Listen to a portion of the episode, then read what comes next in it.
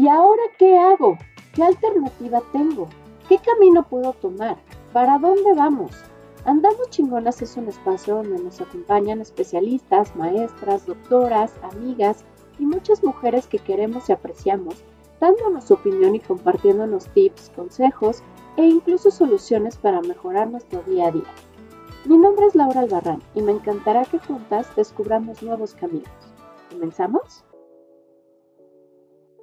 Nuestro capítulo de hoy se titula ¿Cómo atravesar un duelo? Hablando de lo que implica la pérdida de un ser querido. ¿Cómo podemos sobrellevar ese dolor? ¿Cómo podemos continuar con nuestra vida después de una pérdida? ¿Qué consecuencia tiene el no vivir cada paso del mismo y por qué es cuestionado esto en el pasado? ¿Cómo afecta nuestra personalidad y las relaciones que formamos en el futuro? ¿Por qué es importante informarnos sobre este tema y muchas otras dudas que nuestra amiga y psicóloga Janet Gómez nos aclarará el día de hoy. Bienvenida, Jan. Antes que nada, me gustaría que te presentaras con nuestras seguidoras. Y sí, pues Janet, todos me dicen Jan. Eh, soy egresada de la carrera de psicología y diplomado que se llama Tanatología Existencial. Yo ya pronto entraré a la maestría. Eh, doy acompañamiento psicológico con supervisión, etcétera, poco a poquito. Y pues eso en cuanto a lo profesional, ¿no? En lo personal puedo decir que soy muy apasionada en las cosas, muy intensa, muy sensible, me gusta hacer mucho ejercicio, etcétera. Pero bueno, aquí andamos. Eh. Espero que lo que compartamos sea de ayuda para las que escuchan, me imagino la mayoría, y bueno, si llegan hombres también, ¿no? Pero esperamos que, que les aporte algo. La verdad es que este, este episodio se me hace un tema súper sensible para todas nuestras escuchas porque creo que nunca estamos preparados para algo así, ¿no? O sea, creo que por mucho que todo mundo mencione que este tema es como algo muy natural, algo que pues tarde o temprano vamos a atravesar todos, eh, pues es algo muy sensible y que no, ni siquiera sabes cómo vas a reaccionar, ¿no? Cuando esto suceda. Entonces, por principio de cuentas, quisiera preguntarte qué, es per se un duelo y cuáles son sus etapas. Eh, bueno, quisiera comenzar con esto que dices, que es como muy sensible, que no sabemos cómo recibirlo, cómo va a llegar. Creo que tenemos anclada la idea de duelo igual a una muerte y que justo es eh, cómo se ha llevado, ¿no? Pero desde esta perspectiva bajo la que se estudia el duelo, que es lo existencial, entendemos que un duelo no solo es la muerte. O sea, sí es como el punto principal, pero es como estamos atravesando constantes pérdidas, por ejemplo, como el trabajo, cuando renuncias o te despiden, como las relaciones amorosas, familiares, etcétera. Entonces, en un primer momento decir eso, ¿no? Que pareciera que solo está anclado a la muerte, pero que en realidad en el día a día estamos sufriendo diferentes pérdidas, diferentes duelos, y que entonces también es importante mirarlo desde ahí, porque a veces es como pareciera justo que cuando te acercas a este, a este tipo de acompañamientos es solo ante la muerte, pero creo que hay situaciones como de despedidas que pueden ser bien fuertes y que a veces no son tratadas justo bajo esta idea. Es como, sí, pues solo terminamos y demás, pero es como, híjole, pero detrás de, ese, de esa despedida hay un montón de cosas que se pueden quedar sin arreglar. Entonces, eso como primer punto, ¿no? En cuanto a etapas del duelo, pues hay varias propuestas de, de diferentes autores. Mm, también decir que desde esta perspectiva no nos centramos en que tienes que ir viviendo primero este después esta, sino entendemos que el duelo es sumamente complejo, pero solo para mencionarles como las que son las más comunes. Bueno, la primera etapa es la negación, Ajá, como eh, que todavía no cae el 20, por decirlo de una forma muy común. O sea, como que no está pasando, no es cierto. Creo que aquí pueden entrar como estos dichos que tenemos sobre está durmiendo o cuando se les dice a los niños, por ejemplo, de no, no es, o sea, no se les dice propiamente esta persona murió, sino se fue al cielo, se fue a un lugar más tranquilo. Esto, paréntesis, me parece bien interesante porque no soy experta justo en niños, pero sí recuerdo mucho algo que nos decían que hasta cierta edad, me parece entre los 5 o 6, este dato puede ser erróneo si quieren como checarlo, pero eh, hasta cierta edad los niños lo piensan de forma literal, es lo que, lo que yo sabía. Entonces, si tú les dices, eh, tu perro o tu familia o la persona que ha muerto se fue a un cielo, se fue a un lugar más tranquilo, ellos, ellos de verdad piensan que la persona está en un lugar más tranquilo o que hay un cielo que es un espacio físico y que existe esa posibilidad como de retorno. Entonces esto se me hace como bien este importante porque es las formas en que nos relacionamos con esto. Y aparte qué peligroso, ¿no? Digo, eh, no sé si tú llegaste a ver la película esta de Mi primer beso. Eh, esta, en esta película precisamente pues trata de unos niños que tendrán, no sé, a lo mejor unos siete, ocho aprox. Este, y uno de ellos, bueno, ellos tienen una amistad súper bonita, o sea, todo, todo el día van juntos, etcétera y pues justamente, ¿no? Tienen su primer beso este, el uno con el otro y pues por cosas que pasan, este, el niño muere y la niña, bueno, el niño usaba anteojos, usaba lentes. Entonces la niña, al verlo en el funeral, les dice, este, e, él necesita sus anteojos para ver, pónganle sus anteojos y, y empieza esa desesperación, ¿no? De, de, es que los necesita, ¿no? O sea, él va a despertar y es un poco esto que mencionas, ¿no? O sea, el, sentir que esta persona no está, o está dormida o está eh, en algo transitorio, no en algo permanente, ¿no? Exacto, sí. Entonces, eh, hoy me dijiste esto, bueno, me contaste esto de la película y dices lo de los anteojos y se me pone chinita la piel porque digo, qué fuerte, ¿no? Para los niños el... Mm, o sea, entiendo de dónde viene porque es la protección, ¿no? Como de es que están chiquitos, no entienden, este, como para tratar de aliviar, aliviar justo el sufrimiento. Algo que también se plantea desde esta perspectiva es más bien qué tanto estamos disponibles o qué tanto nos confronta ver sufrir al otro. Que entonces es más fácil justo como no pasa nada, está durmiendo, por algo pasó, justo como para mitigar el dolor, pero también porque es confrontante hacia nosotros mismos el ver cómo el otro sufre. Entonces por una parte es como reconocer que a lo mejor sí son comentarios bien intencionados, como desde la preocupación, el amor, pero también revisar qué tanto yo convivo con esa idea y me cuesta afrontarla, con el dolor mismo. Y que a lo mejor esas frases son bien, este, em, no sé cómo decirlo, como, como cuidadosas, pero no cuidadosas, sino como, como intentando mitigar, como sanar. No, no, no encuentro la palabra, pero es justo como el no sufras, ¿no? O sea, para, como para mitigar esto, sí. Entonces, esa es como la primera etapa, ¿no? La negación de no está pasando, está dormido. Se manifiesta a través de estas frases. Creo hay personas también que se ha escuchado, se, han, se ha visto como eh, sí pareciera que están viviendo como otra realidad, que no lo terminan como, como justo de aceptar. Ahorita iremos viendo eso, pero esa es como la primera. Luego, ahora sí es como el enojo, la ira, de por qué le pasó a él, por qué le pasó a ella, era muy joven o esta típica de tenía toda una vida por delante, etcétera, como no se lo merecía, era una buena persona. Incluso aquí algo bien interesante también es em, que se puede sentir enojo hacia la misma persona, como por qué me dejaste, em, como hay muchos asuntos, asuntos perdón, que no se han resuelto, y entonces surge como ese enojo, no, no, solo hacia la situación, sino a la persona misma a la que murió, a la que partió.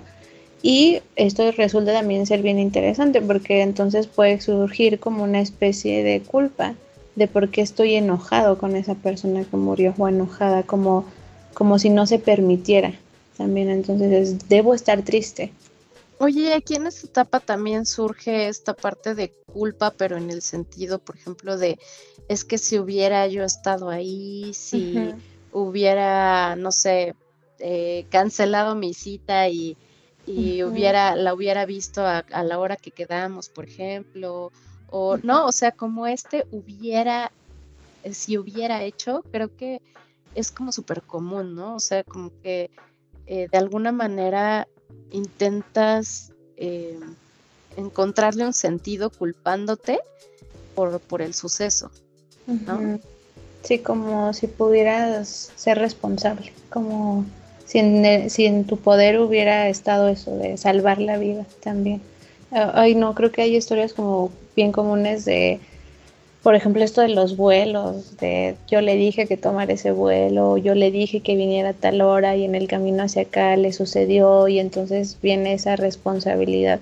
Entonces sí es interesante cómo este enojo puede ir hacia otros, hacia la misma persona que murió, hacia uno mismo y se vuelve una situación bien, bien compleja porque justo hay formas de cómo se debería vivir un duelo, que quizá ahorita vamos a ir como entrando hacia allá, y entonces cuando las personas comienzan a sentir este enojo, repito, hacia la misma persona que murió, hacia uno mismo, hacia otros, es como de no debería estar sintiendo esto, y se vuelve complicado, se vuelve complejo. La siguiente etapa es como la negociación. Y pues es como, yo, yo la entiendo como justo ir centrándose o como que todavía les cae el 20, ¿no? O sea, como el ir diciendo, ah, esto está, esto está pasando.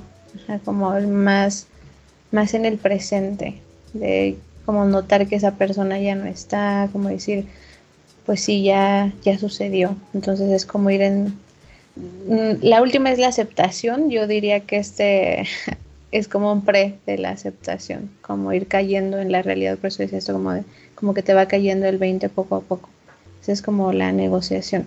Y pues ahí puede entrar de mil formas como lo viva cada persona. En general creo que cada una puede ser diferente, pero siento muchos aquí es la, la ponen como es el punto clave, ¿no? Es cuando ya empiezas muy entre comillas, a avanzar en este proceso del duelo, porque es justo como el comenzar a aceptarlo. Oye, y por ejemplo, hay como riesgo de que, por ejemplo, si ya estás en esta parte de la negociación, vayas en algún punto como para atrás y otra vez sientas ese enojo y esa ira y ese, ¿no? Y, a pesar de que ya en teoría habías avanzado a la siguiente etapa. Sí, 100%. Eh, justo el planteamiento de la tanatología existencial es esa, bueno, es este, que em, no vamos como en una línea recta, que no siempre es avanzar, sino es más como transitar. Y entonces justo pues un día, y, y yo ni siquiera lo pondría como, como en meses o así. O sea, creo que hay días que podrías estar sumamente enojado o enojada y otro día te llega un recuerdo y a lo mejor estás más cerca de la aceptación. Es uh, justo no lo vemos como lineal, sino es como puedes estar transitando de una a otra. Y tampoco lo vemos como algo patológico, de que ya llevabas, no sé, tres meses aceptándolo y ahorita de la nada, híjole, estás otra vez bien enojada, bien enojado, o no estás haciendo eh, como las cosas rutinarias etcétera, o sea, no, lo vemos desde ahí. Quizá, repito, ahorita que vayamos avanzando, tomará más sentido esto que voy diciendo, pero sí, sí es eh, súper común y yo diría como bien humano, porque pues es una pérdida, entonces creo que es este natural que se viva de esa forma. Luego de la que se habla justo es como la depresión, que es como todavía ser todavía más consciente de esto que está pasando porque es cuando ya se siente, cuando ya dices justo él o ella ya no está. Eh, yo lo definiría así, o sea, es mm, el pleno reconocimiento. Digo, creo que por eso no somos como tan afines o tan fans de estas etapas porque creo que en todas hay un poco de todo. Creo que el hecho de que ya estás en, estés en la negociación, por ejemplo, no significa que no puedas seguir sintiendo ese enojo o ese sentimiento todavía de híjoles que no le tocaba o fue muy joven, estas ideas de las que ya habíamos platicado. Por la depresión, pues justo eso, como la tristeza que cae enseguida y que es súper fuerte. Oye, ¿y esto, este tipo de depresión es igual, o sea, me refiero, presenta los mismos síntomas que una depresión clínica o es diferente? O sea, es algo completamente diferente, tipo de depresión diferente. Mm, sí, o sea, como respondiendo a la pregunta concreta, sí, porque la, la depresión puede llegar por mil formas, ¿no? Pero regresándome como a nuestra perspectiva es, todos la viven de diferente forma, pero sí, podría ser. Hoy me hiciste recordar este, algo que platicábamos en, en el diplomado bien valioso, que es Em, entendemos la depresión como justo esto de las actividades las dejas de disfrutar, duermes mucho, duermes poco, comes demasiado o comes muy poquito, etcétera. Pero en general digamos que es como toda la gana, toda la pila se te va y no hay ganas de absolutamente nada. Y entonces algo que platicábamos aquí era, ¿qué pasa cuando el mundo sigue y, tú no te puedes quedar a, decir quiero descansar o hoy no quiero hacer nada. O sea, tienes que ir a trabajar, tienes que seguir con el ritmo de la vida y entonces puedes estar sumamente triste, pero tú tienes que seguir.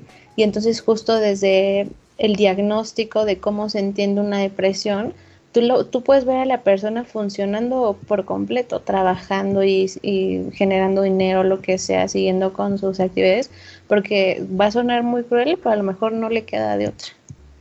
Entonces también por eso es que nosotros cuestionamos y resignificamos mucho qué estamos entendiendo por cada etapa, qué estamos entendiendo por cada diagnóstico. Y te digo, me lo mencionas, bueno, te menciono, me mencionas esto y se me hace súper fuerte porque es como de, híjole, eh, repito, se vuelve bien complejo por las condiciones materiales, contextuales en las que vivimos. No, y cómo hoy en día el propio ritmo de nuestra vida no nos permite darnos tiempo ni de eso, ¿no? Justo hace poco tuve una charla con una doctora que me decía, es que hoy en día ni siquiera nos damos permiso de enfermarnos. O sea, ni, ni, siquiera o sea, nos creemos máquinas como imparables que no tenemos permiso de, fallar o de, enfermarnos, ¿no? Dice, entonces, eh, nuestro cuerpo está aquí para decir, hey, no es cierto, ¿no? O sea, eres vulnerable, eres, eh, pues, o sea, eres una persona, un ser humano que también se enferma, también pasa por situaciones y, y digo, en este caso, pues la depresión es una enfermedad, o sea, al final del día, si no la tratas, pues es como cualquier otra, se, o sea, empeora y, crece y etcétera, ¿no? Pero bueno, ya iremos como a ese punto. La última es la aceptación, que supuestamente es cuando ya eh, lo comprendiste, lo entendiste, ya es como si los otros sentimientos ya no estuvieran tan presentes. es como ahora esta típica de Mm, siempre se aprende algo bueno de lo malo. Repito, nosotros no estamos como tan afines a estas ideas, pero es como de la forma en que se entiende. Como ahora ya puedo generar nuevas formas a partir de esta pérdida, puedo quizá convivir con ella, casi casi se entiende como ya no duele, también se podría entender desde ahí. Digo, esto dependerá mucho también de cada autor, de cada enfoque, pero son como las estas son las cinco etapas por las que a veces se entiende el duelo, ¿no? negación, ira, negociación, depresión y la aceptación. Que la aceptación es justo resignificar, darle otro sentido, etcétera. Y por ejemplo, digo, yéndome o profundizando un poquito en lo que, lo que estábamos hablando hace un momento, ¿qué, consecuencias o qué tipo de afecciones tendría el no vivir cada etapa de, tu duelo? O sea, el decir, no me importa, voy a hacer como que esto nunca pasó, ¿sabes? O sea, como ignorar todas esas señales que te está mandando, pues tanto tu mente como tu cuerpo. ¿Qué, pasa en, ese, en esos casos? Ay, tal vez voy a sonar como muy redundante, pero repito, sí depende mucho de cada persona y justo desde esta perspectiva no se considera como un duelo patológico en el sentido de no lo estás viviendo como lo deberías de vivir, justo como ir por, como tener que pasar por estas etapas. Mm, creo que, o sea, si bien sí hay como ciertas consecuencias, no las consideramos como como justo esto, como algo patológico, algo malo de, mira, vamos a ir justo con una tanatóloga, con un tanatólogo, un psicólogo, una psicóloga que te enseñe a cómo vivirlo, porque creo que justo es como respetar mucho el tiempo de cada persona y entender que a lo mejor ahorita no quiere cómo afrontarlo, que llegará un momento en el que lo quiera hacer.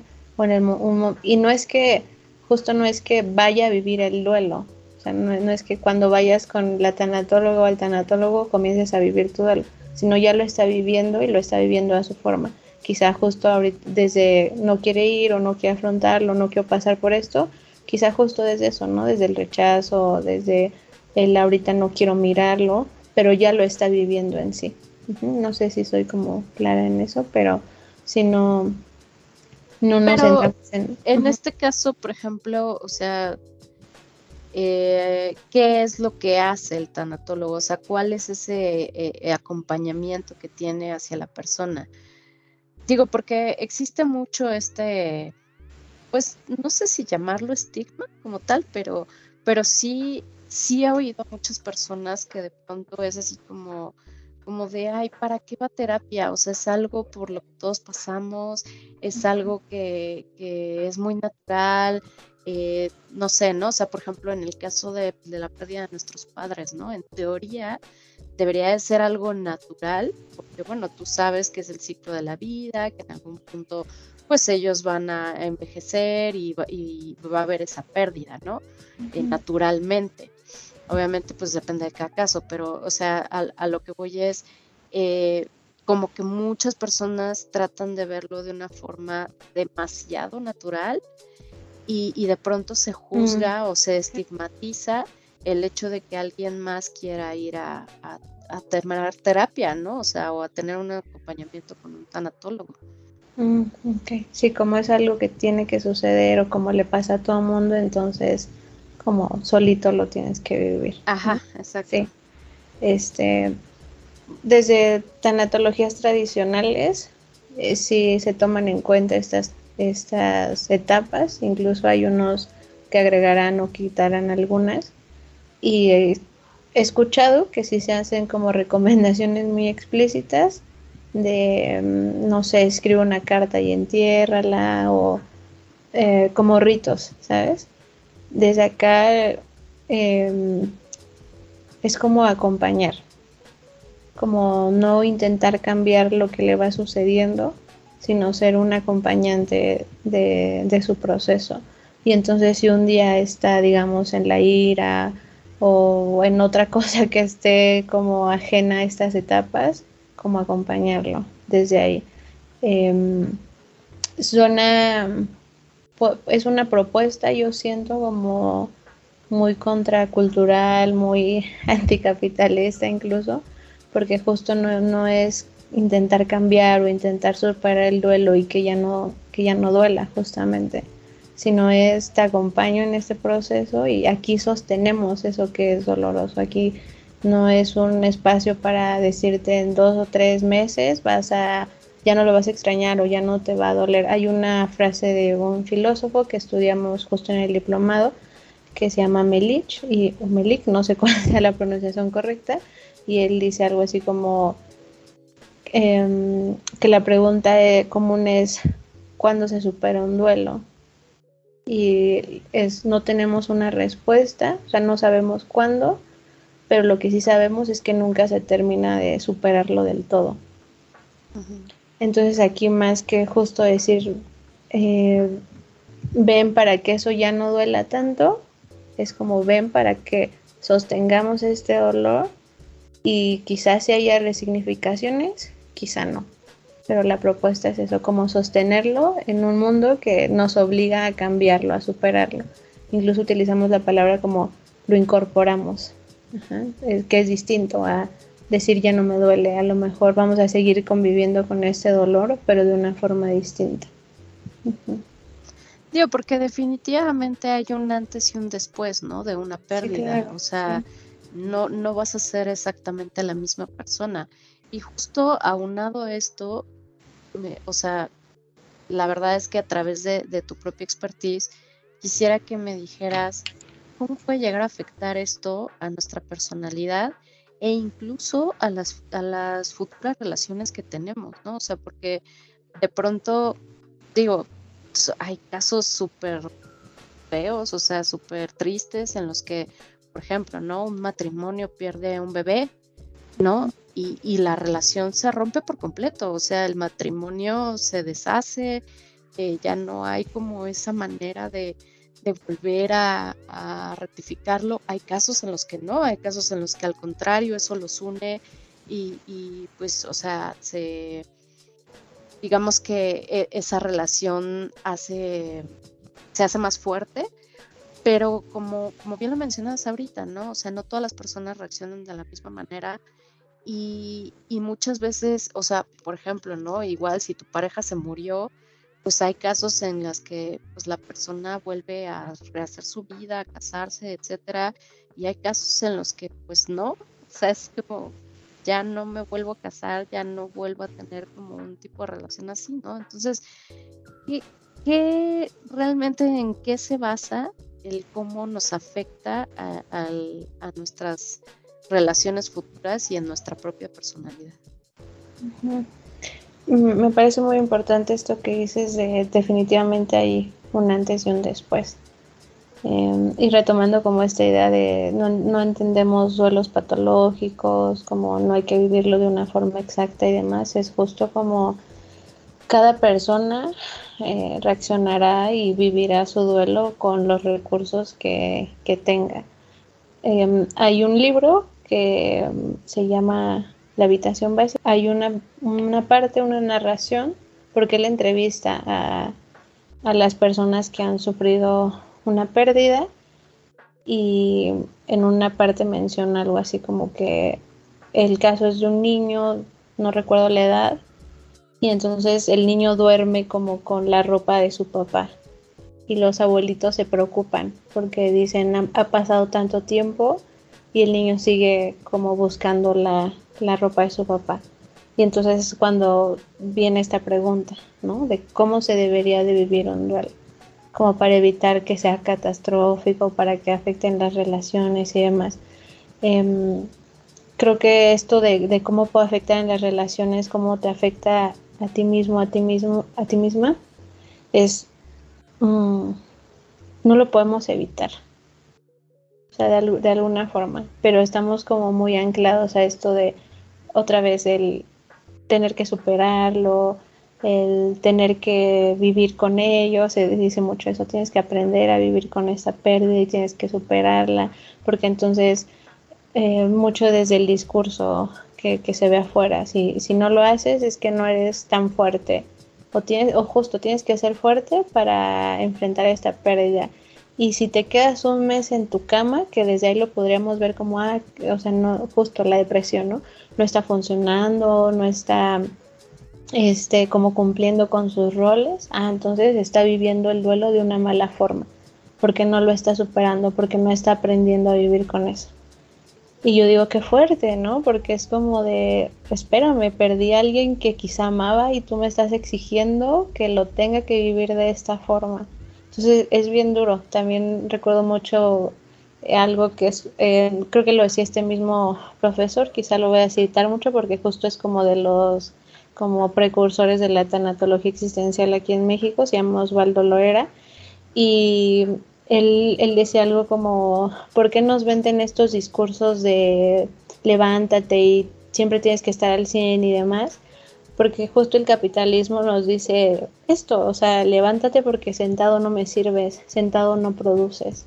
Y a veces el duelo necesita eso, como esta calma, como esta pausa, como la tristeza etcétera. Pero creo que estamos, repito, muy anclados a estas expectativas que vienen de fuera y de cómo se tendría que vivir un duelo.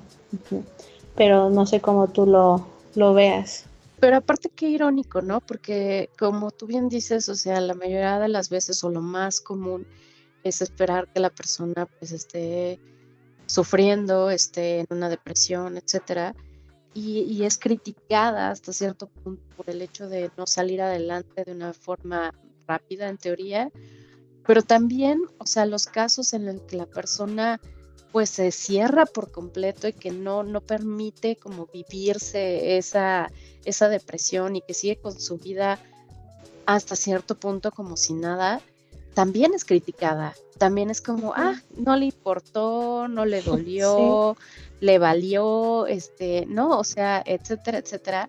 Y creo que, eh, pues tanto está mal criticar a uno como está mal criticar al otro, ¿no? Porque al final del día todos tenemos diferentes maneras de sobrellevar este tipo de pérdidas, ¿no? O sea, a lo mejor a mí me funciona quedarme acostada llorando un mes, ¿no? O sea, pero a lo mejor a, otra persona, pues lo que le ayuda es distraerse en el trabajo, distraerse en su vida diaria y, dejar de pensar en ello, ¿no? No, no lo sé. Entonces, qué difícil, porque la, la sociedad ataca tanto a un bando como a otro. Sí, sí, esto que acabas de decir me parece valiosísimo porque es, em, yo creo que es el como claro ejemplo de por qué no, desde esa perspectiva no apostamos por etapas, no apostamos porque es sano, porque es insano, sino simplemente es la persona lo está viviendo de esta forma.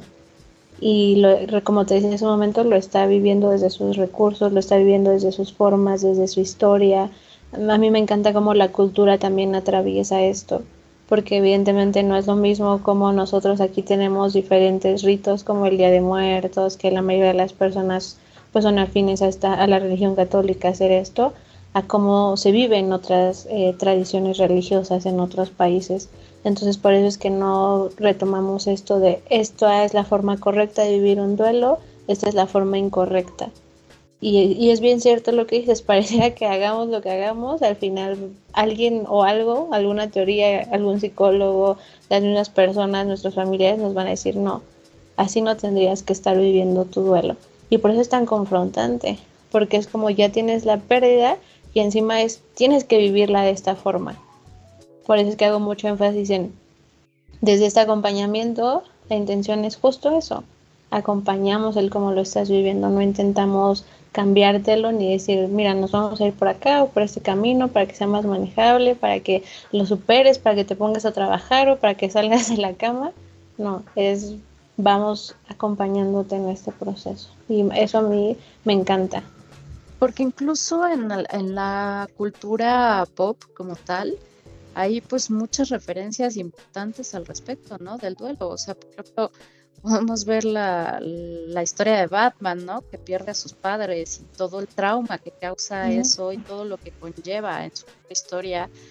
Podemos ver la historia como de Harry Potter, que también es como esta pérdida de los padres y cómo tiene que superarlo. Pero lo que tienen en común estas historias es que al final el personaje principal o al que le pasa este suceso termina siendo un héroe, termina saliendo adelante y sobrellevarlo. Entonces es el mismo relato, si te das cuenta, es un tienes que sobrellevarlo, tienes que salir adelante, tienes que ser incluso hasta mejor de lo que eras, ¿no? Porque pues esto, esto es lo que tiene que pasar. Entonces, qué, qué complicado, o sea, porque entonces es como un algo está mal en mí, porque yo no lo estoy llevando así, algo, algo está dañado, ¿no? Porque yo no estoy reaccionando de esa manera, ¿no? O porque no puedo ser tan fuerte como X o Y persona, ¿no? Sí, sí. Justo una persona me compartía que le decían esto de no estás aventándote al dolor o no estás aceptando la muerte porque estás como si nada, porque estás haciendo fiestas. Y ella me decía como, es que a lo mejor sí es cierto, no, no lo quiero aceptar, o no estoy preparada, etcétera. Creo que desde tanatologías tradicionales se podría ver así. Es que ella no está aceptando el dolor, es que ella no lo quiere ver ahorita. Y entonces está mal, porque perdió a alguien que amaba. ¿no? Desde esa perspectiva es, es su experiencia.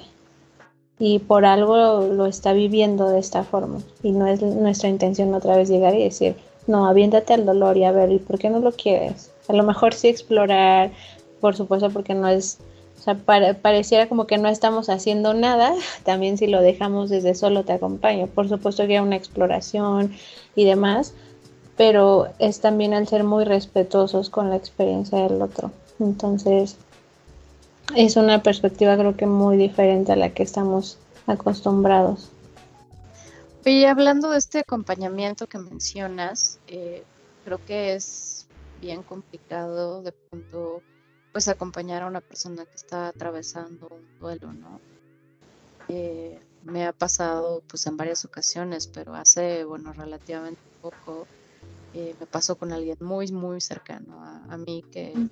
que, atravesó esta situación y para mí fue, fue muy fuerte, o sea, fue muy fuerte porque eh, aparte de que pues obviamente yo conocía a la persona y yo había tenido trato con esta persona, este, pues el, acompañar a, mi ser querido fue, fue complicado, o sea, fue complicado por justamente lo que mencionabas al principio, que el verla sufrir para mí fue algo muy fuerte, ¿no? O sea, sí fue como, ¿qué hago? ¿No? O sea, eh, no, no, no, no sentía que hubiera palabras o acciones que pudieran llegar a consolar lo que, lo que yo estaba viendo en ella, ¿no? Entonces, eh, ¿qué desde, desde tu punto de vista o desde tu expertise, qué es lo que podemos hacer como acompañantes eh, hacia una persona que está atravesando? Ay, perdón por esto. Sí, híjole, creo que puede ser muy amplia la pregunta y yo diría como escuchar, como hacer mucha presencia, eh, justo recibir eh, su experiencia, no, intentando cambiarla, mm, porque creo que es, justo lo que dices, creo que a veces nos, nos confronta mucho el dolor, el ver a la otra persona sufrir eh, siendo alguien que nos es importante, que nos es significativa, etcétera. Pero creo que a veces también nos adelantamos justo a decir, esta persona necesita esto ah, le, caería bien que le diga esto. Creo que es justo como el solo escuchar, el hacer presencia. Eh, a mí me gustan mucho las imágenes que de pronto aparecen en Facebook, Instagram, que dicen como a veces no necesitas una solución o no necesitas que te digan qué hacer, a veces solo necesitas justo esa presencia, esa escucha. Y creo que alguien en, que atraviesa un duelo bajo todo esto que hemos platicado, bajo lo complejo que puede ser, eh, puede ser como muy nutricio que, que se le escuche, que se le acompañe, que se le pregunte explícitamente, ¿no? ¿Qué necesitas de mí? ¿En qué te puedo ayudar? Antes como de adelantarnos a, bajo estas ideas de, ah, lo que necesitas tal. Antes de recomendar, como de querer, nosotros utilizamos la palabra educar la experiencia también, porque entonces nos posicionamos en el rol del psicólogo de, o el psicoterapeuta de, yo sé yo psicóloga soy la que sé, eh, tengo la experiencia y entonces te voy a enseñar cómo vivir todo duelo o cómo vivir esta pérdida. Para nosotros no es así. Si bien tendremos como ciertos conocimientos y demás, no son los conocimientos de, ¿cómo explicarlo?, de, de la vida de esa persona, de, de, cómo, de cómo es para ella, de cómo es para él estar viviendo ese duelo. Entonces, por eso mm, sé que lo he repetido bastante, pero nos posicionamos como acompañantes. Eso desde un trabajo, eh, pues sí, desde la psicología, pero creo que en algo más personal, justo como amigos, como esa inquietud de a lo mejor eh, conozco a alguien que está atravesando esto, pues yo diría eso, como preguntar, mucha presencia, mucha escucha, mucha empatía incluso, ¿no? Y entender que pues nos acercaremos a, ese sentimiento, pero creo que nunca vamos a comprender del todo de cómo es que, se siente estar ahí. De hecho, en, en, el diplomado manejan un concepto que me parece precioso, que es la compatía, que es sentir al otro. A lo mejor no estoy sintiendo lo que tú estás viviendo exactamente, pero sí me acerco a ese sentimiento, mejor dicho, sí resueno contigo, ¿no? Esto que, tú decías, como de veo a la persona y ese híjole, y también es eso, a ver qué me genera el, verte de esa forma. Estoy como sintiendo contigo, no lo que tú estás sintiendo, pero te siento a ti, tú me generas algo a mí. Entonces es, es esa herramienta o ese, este concepto que ponen, a mí me encanta porque es como el, el mirar al otro, el de verdad atreverte a mirar al otro, salirnos como un poco de nuestras concepciones, de nuestra realidad, de lo que entendemos, de nuestra historia, para de verdad voltar a ver al otro y decir, ok, te acompaño en este proceso. Sé que puede ser difícil porque estamos muy acostumbrados a esto de querer aliviar el dolor, pero justo es creo que a veces el ese dolor no tiene alivio y, suena bien fuerte, porque es, eh, a mí me, me, agrada contar como esta idea, más bien poner sobre la mesa esta idea de el dolor que decíamos hace rato, de como lo que me contabas de las historias y demás, de tienes que ser mejor y aprendes algo de esto, como es la idea, de el dolor te hace más fuerte, lo que no te mata te hace más fuerte. Y parecía que siempre tiene que ser así. Y otra vez, si no lo haces, pues algo está mal en ti. Y a veces me encanta esta frase de el dolor solo es dolor. Y cómo no, perdiendo a alguien tan importante, tan significativo para ti. Entonces, es eso, como el, el aprender a sostenerlo más que intentar cambiarlo y decir ya, ya, ya, no, no llores, ¿no? No pasa nada, lo vamos a superar. Sino aquí estoy, te acompaño. Qué bonita palabra esta que usaste, la verdad es que sí me, encantó el, término compatía, porque creo que, creo que justo es eso, ¿no? Como abrirnos a, poder sentir al otro y, tener como pues esa, ese acompañamiento y esa empatía a la vez y, poder ser y estar para el otro, ¿no? O sea, sin, sin tener ese miedo a sentir tú mismo ese, ese dolor, ¿no? Creo que, creo que es súper importante que, logremos hacer este, pues este ejercicio, porque aparte creo que también es algo que, te va a unir a esa persona, ¿no? O sea, que, que va a hacer que esa persona sepa que tú estás ahí, sin importar qué, ¿no? Porque también pasa, ¿no? O sea, que que no sé, o sea, se muere tu pareja y estás hable y hable y hable todo el tiempo lo mismo y a lo mejor, eh, no sé, al principio la gente pues te escucha, todos a tu alrededor, pero llega un punto en el que la mayoría es así como, ay, ya vas otra vez con lo mismo, ya déjalo, no lo recuerdes de esa manera, no te pongas triste, etcétera, ¿no?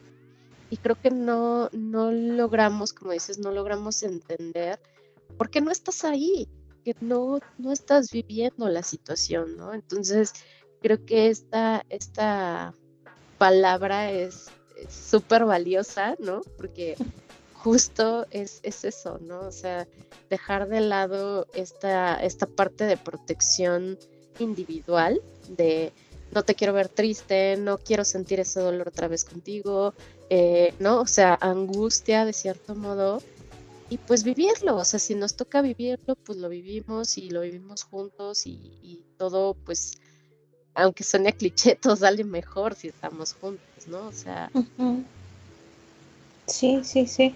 Em, me hiciste recordar también como el, mm, cómo estamos anclados a el dolor es malo, el dolor es como un sentimiento negativo la alegría es como lo bueno, la alegría es lo chido, casi casi. ¿No? Y entonces desde ahí es como justo no lo sientas y creo que tendemos mucho a juzgar. Y a lo que tú decías de, no, no, no, ya es empezar, no, no, no, ya eh, pasaron, pasó tanto tiempo y tú sigues con lo mismo. De los pocos casos que me ha tocado acompañar, facilitar, independientemente de si es tanatológico o no, em, la mayoría de lo que dicen las personas es, me gusta venir a este espacio porque no me, porque no lo intentas cambiar, porque no me juzgas. Porque hasta de lo más típico, ¿no? Como de las relaciones en las que eh, está como lo tóxico, lo violento, y entonces eh, tenemos esta tendencia, ya déjalo, es que no entiendes, eres una tonta, eres un tonto, yo en tu lugar haría esto. Y vamos mucho desde ahí, desde el vívelo de esta forma, haz esto, no lo sientas o, siente esto. Y repito, creo que a veces lo hacemos con toda la buena intención porque no nos gusta ver sufrir al otro, pero creo que atropellamos o nos metemos en su proceso, no, no comprendemos qué es lo que ellos viven. Y entonces muchas veces viene esto de, me, han dicho, ¿no? Pues no, o sea, me choca que me digan la típica de échale ganas o no estés triste porque el sentimiento es tan grande y entonces, repito, creo que lo valioso de esta perspectiva es sostenernos y acompañarnos en eso que, que nos cuesta aceptar en general como sociedad, ¿no? El rechazo hacia el dolor, hacia lo que lastima. Ahora tampoco me quiero ir como a este todo de sí quédate ahí en esa relación o sí quédate eh, como, como porque a veces parecía que entonces lo promovemos, ¿no? De, decir, ah, entonces, pero no, no, no, es como, es algo natural, Ajá, esto de la pérdida es el, el sentimiento es como completamente comprensible que sea tan grande, tan absorbente y no es, no es nuestra misión o nuestra posición decir nuevamente esto de lo estás viviendo de una forma errónea porque han pasado 7, 8 años y te sigue doliendo, te sigue lastimando. Por eso es que te retomaba como esta frase de este filósofo que es nunca se supera del todo, se vive de diferente forma. Incluso hay como una, no recuerdo exactamente de dónde leí o escuché esto, pero es como, eh, creo que es del mismo, hace como una, una analogía, un análisis de la memoria y dice como hay heridas que dejan una cicatriz y a lo mejor justo ya no te duele está la cicatriz y ya no te duele, pero hay una marca y siempre va a estar esa marca. Entonces es como intentar borrar esa marca otra vez, es como, podría ser incluso, yo lo veo violento, porque también otra frase es como, em, si hay dolor, si hay pérdida, algo, algo así, no la recuerdo exactamente, es, hubo dolor porque hubo amor, o algo así es como la analogía, ¿no? O sea, el análisis te duele, porque fue una persona significativa, porque hubo amor y cómo no te va a doler eso.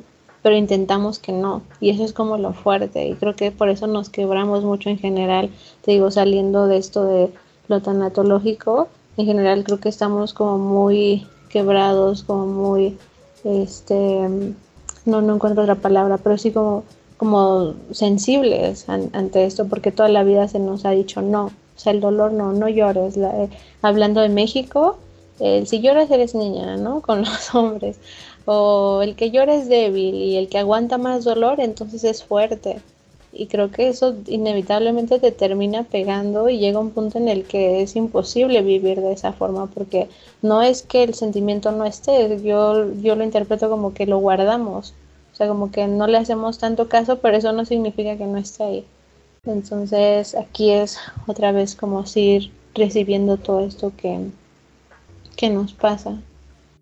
Sí, claro, y, está esta parte, como bien lo mencionas, ¿no? De, de que incluso es hasta de admiración cuando dicen, ah, es que esta persona es súper fuerte, ¿no? O sea, así como se cataloga eh, el hecho de que una persona sea sensible o, exprese estas emociones como alguien débil, ¿no? Entonces, eh, pues evidentemente creo que nadie quiere, quiere proyectar eso, ¿no? Quiere proyectar debilidad, quiere proyectar eh, vulnerabilidad. Sin embargo, creo que es algo que sí necesitamos sacar, o sea, que sí es necesario que en algún punto, pues eso fluya, ¿no? Porque, pues, como bien lo mencionabas, el dolor está ahí. Entonces, justo, pues, eh, te quería preguntar, ¿Tienes tips como para poder sobrellevar este dolor eh, de, una pérdida y continuar de la mejor manera eh, tu vida? O sea, ojo, no, no estoy diciendo, eh, como bien lo mencionabas, borrar el dolor, porque creo que el dolor de, de, esta pérdida viene a formar ya parte de tu propio ser. O sea, si tú borraras eso, tú tendrías que borrar parte de ti. sí. Entonces no, no, no me estoy refiriendo a eso, pero sí a, no sé, o sea, hacer ciertas actividades o ciertas cosas que nos ayuden a sobrellevarlo y a entender que, como lo mencionaba ahorita, es, ya es algo que forma parte de nosotros, ¿no? Sí, híjole, acabas de decir algo bien bello que, justo retomamos mucho, que es em, desde esa perspectiva entendemos que nos construimos gracias a otros, que lo que vamos aprendiendo y lo que somos es por la relación que tenemos con otros, pero ellos agregan algo más como de, pero también somos sin otros, como quienes somos después de que esa persona ya no está. Entonces, como tú dices, es parte de nosotros. Em, creo que justo como siendo muy eh, congruente con el modelo, no me atrevería como a dar tips de estos de ponte a pintar, de este escribirle una carta. Creo que lo que yo recomendaría es ir a un proceso, como si asistiera a un proceso, si está haciendo algo que se que está siendo difícil de sostener en el sentido de, híjole, como que, que la persona misma diga, híjole, creo que sí necesito un poco de ayuda ahorita. Porque también no quiero decir como de, pues nunca vayan, ¿no? Este, como cada quien vive su duelo como puede, entonces nunca vayan. Tampoco es eso porque creo que hay veces que sí debemos de reconocer que no podemos con todos solos y que a veces sí necesitamos como esa ayuda, ese acompañamiento. Entonces yo diría, si la persona reconoce y tiene la iniciativa de decir, chances sí necesito un poco de ayuda, entonces como asistir al acompañamiento, porque dependerá de cada caso el, y cómo lo vaya viviendo.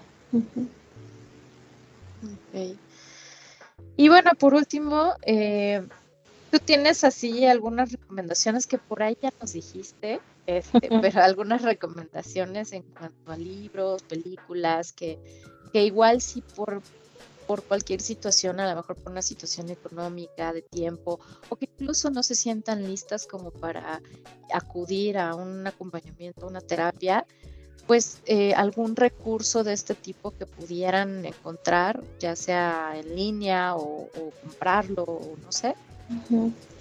Pues el que ya les había mencionado, que es el de la habitación vacía de mm, Osvaldo Loera. Em, creo que lo eh, venden por Amazon, no creo que ese sí no está como digital, pero es bellísimo, es este una recopilación justo de personas que eh, quisieron contar como su historia y entonces es bastante digerible. Eh, yo lo he leído como dos o tres veces y te juro hay momentos en los que se me salen las lágrimas porque tiene cosas bien bien potentes.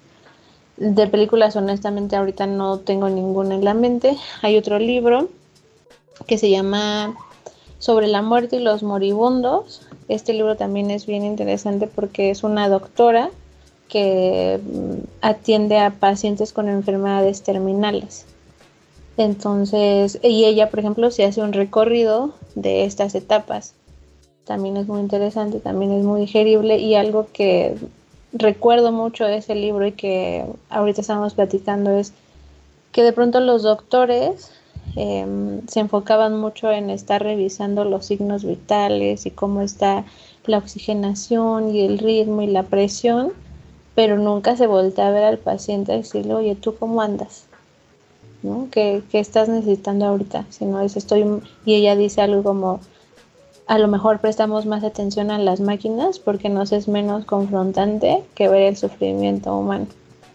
Entonces ella también, ese sí está más en digital, y para personas que a lo mejor están viviendo este proceso con algún familiar y demás, me, me parece muy valioso. son como los dos que recomendaría. Ok. Y pues bueno, la, verdad es que me encantaría que nos, nos dieras una, una conclusión de todo esto, o sea, desde, desde tu perspectiva, desde lo que lo que tú has vivido y has visto, estudiado, etcétera. Eh, ¿Por qué es tan importante este tema de tanatología para, para este, este tipo de casos, ¿no? De, de pérdidas, de duelos, etcétera. Mm, creo que es importante porque es algo como súper fundamental de la experiencia, o sea, es parte de, la vida misma, de la experiencia misma, o sea, esto que te decía de somos sin otros, constantemente atravesamos pérdidas, duelos, mm, creo que sí es importante el revisar cómo estamos con el tema, uno, de la muerte hacia los otros y con uno mismo, porque creo que también podríamos eh, hablar respecto a eso de cómo me vinculo yo con la idea de muerte. Creo que tenemos la idea de que híjole, a lo mejor voy a empezar a abrir como otras cosas, pero es como tenemos la idea de que la muerte solo llega, o sea, está como viene por algo malo, alguien más la trae, pero incluso es como, como que no nos atrevemos a otra idea de tal vez yo puedo elegir mi muerte. Y entonces hay otro, todo, o sea, por eso digo creo que puedo abrir otro, otros, otros temas aquí em, que son muy complejos. Tampoco quiero promover esta idea de entonces a el suicidio y demás, ¿no? De si puedo elegir mi muerte, pues entonces a favor del suicidio. No, no, no, o sea, pero sí ver cómo tenemos implantadas ciertas ideas ya, o sea, de que la muerte solo llega, no la elegimos. Hay un autor eh, que habla sobre esto y dice como si somos dueños de nuestra vida, entonces también podríamos ser dueños de nuestra muerte. Pero, híjole, ya pensarlo desde ahí creo que puede ser súper confrontante y todo un tema del que podríamos seguir hablando horas. Por eso digo como, no quiero abrir como más aquí, pero sí revisar que hay un montón de ideas que justo a veces no nos atrevemos a explorar por este miedo y porque a veces también la cultura, ¿no? De, ay, no es que si hablamos de ello es como si lo invocáramos. O esto que ha pasado de a lo mejor estábamos hablando de esto la semana pasada y mira, por hablar hablando de andar hablando de esto pasó tal situación.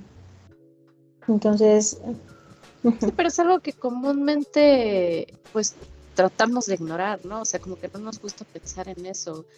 Eh, un poco lo que te decía hace rato, ¿no? O sea, sabemos que, por ejemplo, nuestros padres pues van a llegar a faltar en algún punto de la vida, ¿no? Que sería como lo más natural, ¿no?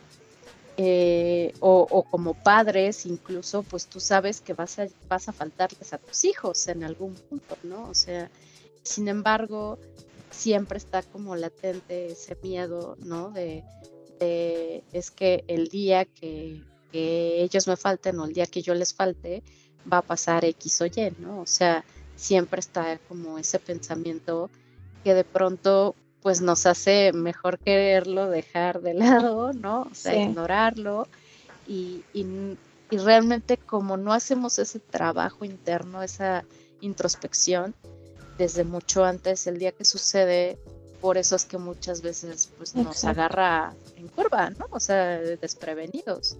Sí, sí.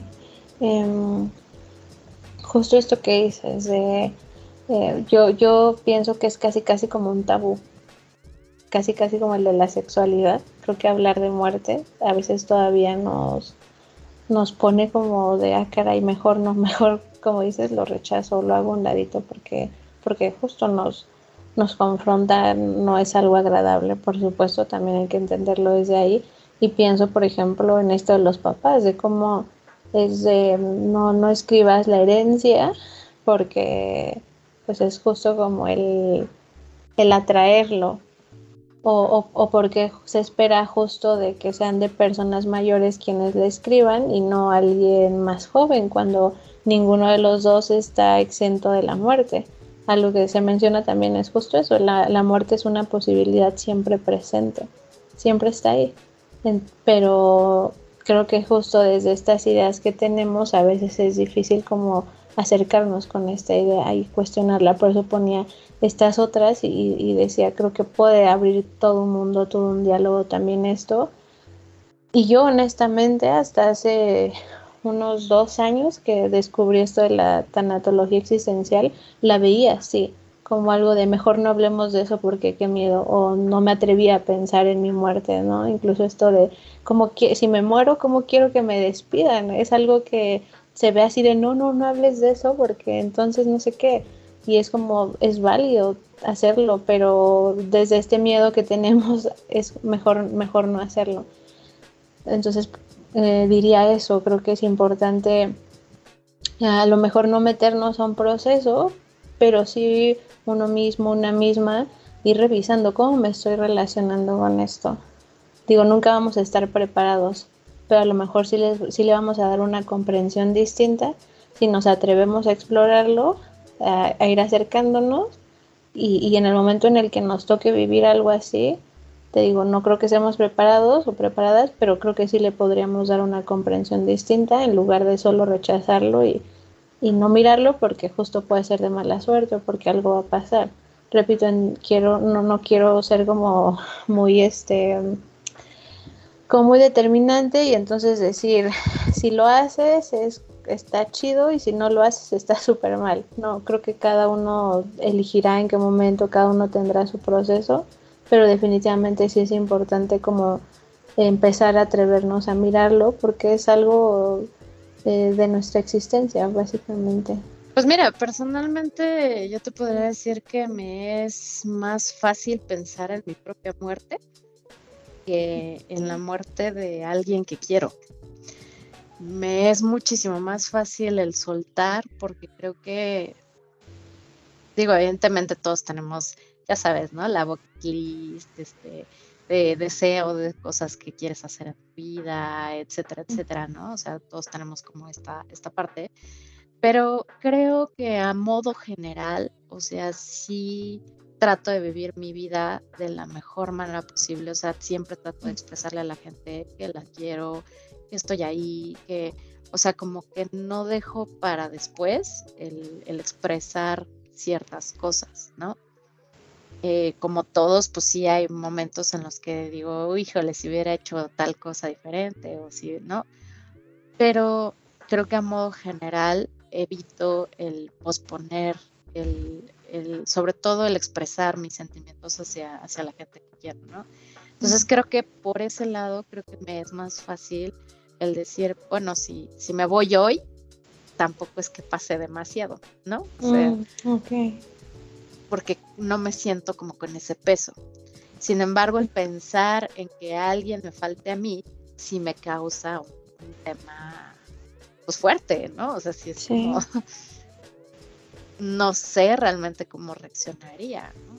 Entonces, sí, es, es, es, complicado. Y habrá personas que sean totalmente lo contrario, ¿no? A lo mejor dicen, bueno, pasar por un duelo igual no me pesa tanto como pensar en mi propia muerte, ¿no?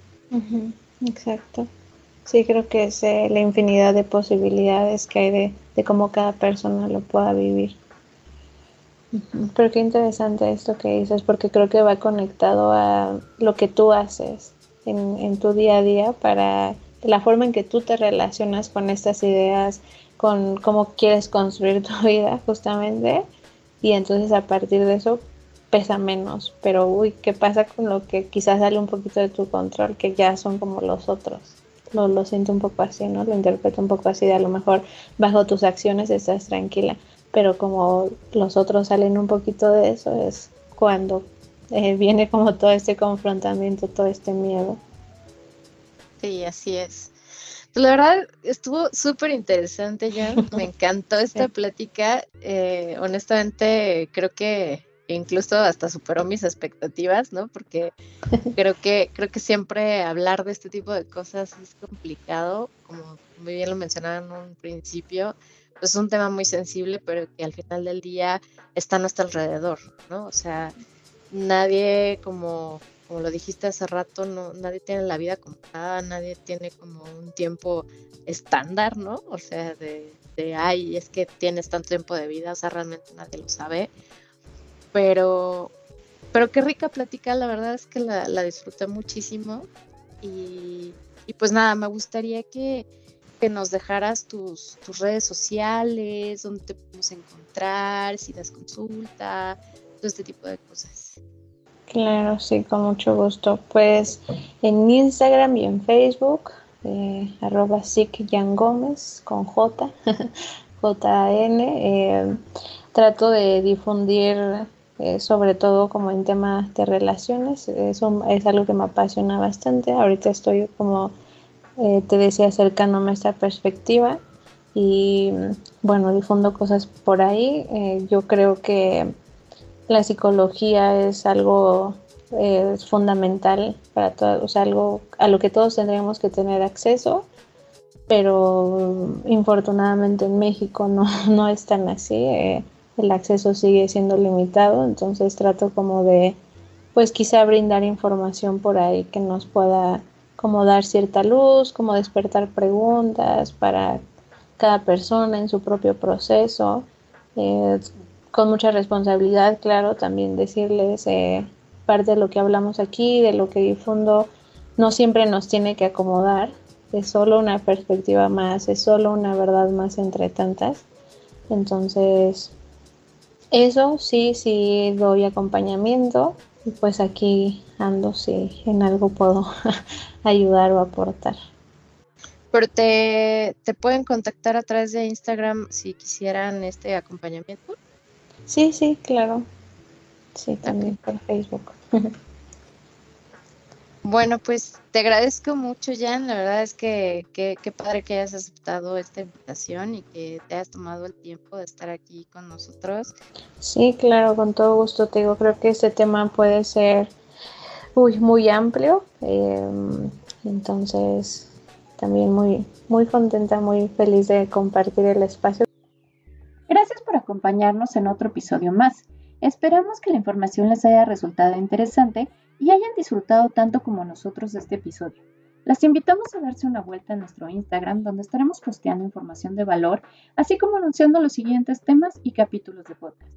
Nos encantará que nos regales 5 estrellitas en Spotify. Recuerda que nos encuentras en todas las plataformas de música como Spotify, Amazon Music, Google Podcast, iHeartRadio, etc. Comparte este episodio con tus amigas y conocidas y recuerden, andamos chingonas.